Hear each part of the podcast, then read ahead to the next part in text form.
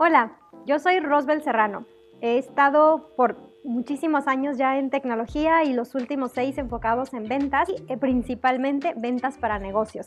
Así es que si tú también te has preguntado qué hace que alguien pueda vender efectivamente a negocios, el miedo a las ventas, por qué no se me dan los cierres, ¿Cómo priorizo yo mis ventas? ¿Cuál es la estrategia que debo seguir? ¿Cómo mantengo una cuota? ¿Cómo puedo disfrutar incluso el vender, prospectar, comunicar, negociar? En fin, muchísimos conceptos que pueden influir en cuando haces o no haces bien una venta.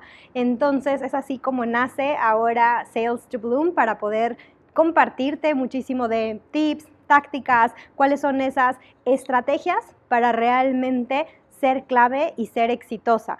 Por ejemplo, ¿Qué se considera alguien exitoso en ventas? Obviamente, pues si tienes una cuota, que hayas llegado a esa cuota, si no tienes una cuota, pues que se pueda definir una buena cuota y que puedas lograr hacer crecer un negocio, porque un negocio, además de necesitar un buen servicio, un buen producto, pues necesita tener clientes. Si no hay clientes, realmente no es un negocio. Entonces, ¿qué es lo que yo puedo hacer para seguirme preparando, para mejorar o si tal vez pues nunca habías tenido un acercamiento con ventas, pero ahora sí es cómo vas a poder ser esa persona eh, pro que logre transmitir lo que realmente quieres llevar tu producto. Entonces, ¿cuáles han sido las claves? Me gustaría compartirte tres, que son de las que vamos a ir profundizando a lo largo de los diferentes episodios.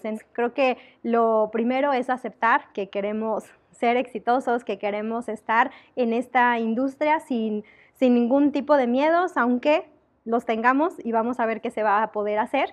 Lo, que tú quieres lograr es tú puedes, tienes que ser esa persona la más pro que una persona conozca sobre ese servicio o producto, lo cual quiere decir que conoces ese servicio a profundidad, que conoces las diferentes formas, casos de uso, em, señalizaciones, ahora sí que formas en las que puedas congeniar con ese cliente con el cual tú quieres conseguir esa venta.